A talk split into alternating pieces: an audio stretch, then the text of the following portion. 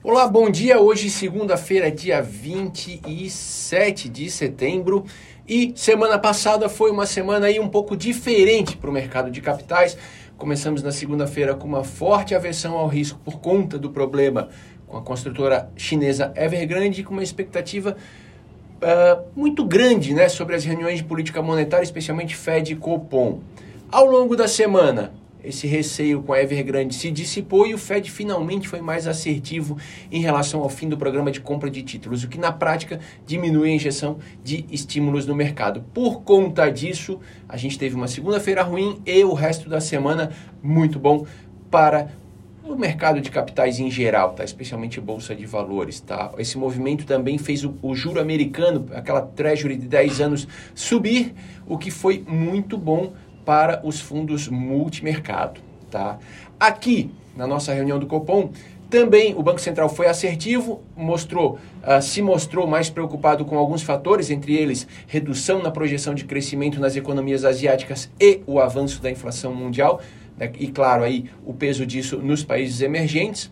Apesar disso, subiu a Selic em 1%. Apesar disso, porque o mercado, no mercado muita gente queria uma alta maior. Né? Ah, mas o Banco Central foi firme no 1% e também deixou claro que deve manter esse ritmo para as próximas reuniões, a próxima já no final de outubro. Tivemos também bons indicadores tá, aqui no Brasil. Aumento da Receita Federal, uh, da, desculpa, aumento da arrecadação federal, puxado principalmente pela exportação de commodities, superávit nas transações correntes e melhora na projeção de déficit orçamentário desse ano. Ou seja, é, estamos no cheque especial, mas vamos usar menos do limite. Em Brasília, a aprovação, finalmente a aprovação da reforma administrativa na comissão especial da Câmara, o que leva o tema agora para o plenário. Tivemos também aquela famosa ali, né, que ficou famosa a reunião entre Guedes, Lira e Pacheco, uh, que aparentemente encontrou uma solução para o problema dos precatórios. Por fim, muito pouco divulgado, mais interessante, muito interessante, um relatório do FMI que mostra uma cara um pouco melhor para o Brasil. Tá?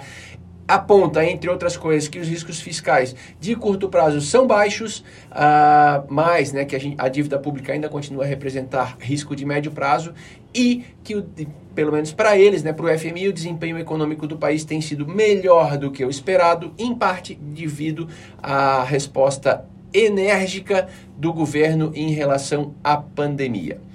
É, para essa próxima semana, também temos aí agenda cheia de indicadores e de notícias, índices de inflação de vários países, temos a ata do Copom, temos uh, discurso do presidente do Fed, dívida brasileira, taxa de desemprego, enfim, um monte de notícias é, um monte de notícias aí para encerrar esse mês de setembro. Aliás, para encerrar mesmo, né, uma coisa bem interessante, o pagamento gigantesco de dividendos da Vale vai ocorrer no último dia de, do mês, no dia 30, serão pagos 40 bilhões de reais em dividendos. Eu nunca vi um pagamento de dividendo tão grande, só para se ter noção da magnitude, o orçamento de estados como Paraná e Rio Grande do Sul ali giram em torno de 50 bilhões de reais por ano tá?